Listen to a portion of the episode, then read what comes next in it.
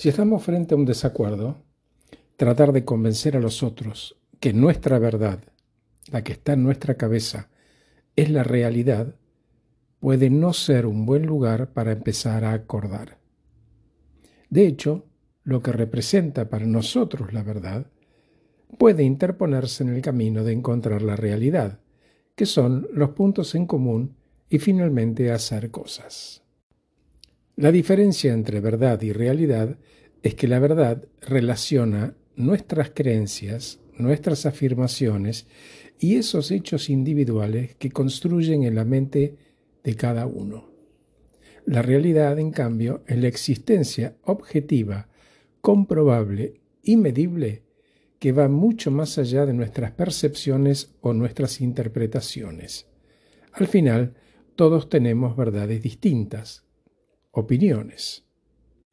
Cuando tratamos de usar la verdad personal en la toma de decisiones colectivas, nos empezamos a enfrentar con problemas. Si usamos nuestra verdad personal, nos estamos enfocando en lo que nos separa en vez de lo que nos une, en lo que creemos y no en los hechos. Acordar significa, para empezar, dejar de lado nuestras creencias más grandes y alejarnos de la perfección, reconocer que hay espacio para la incertidumbre y para desacuerdos en nuestro camino por la búsqueda de respuestas.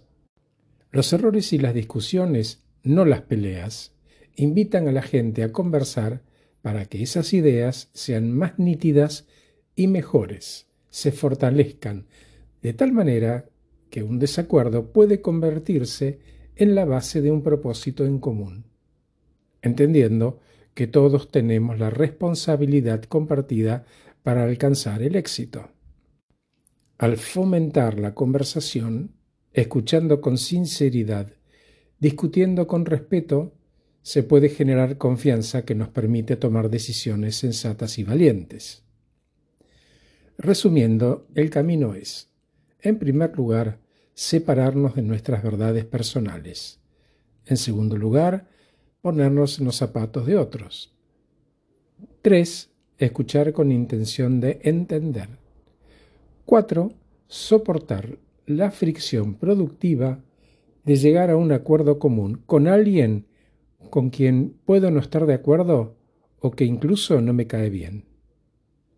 De forma tal que aquellas cosas que hacemos juntos consensuando y acordando terminen siendo las más importantes. Gracias por escucharme, soy Horacio Velotti, acabo de regalarte este podcast titulado Mi verdad o la realidad.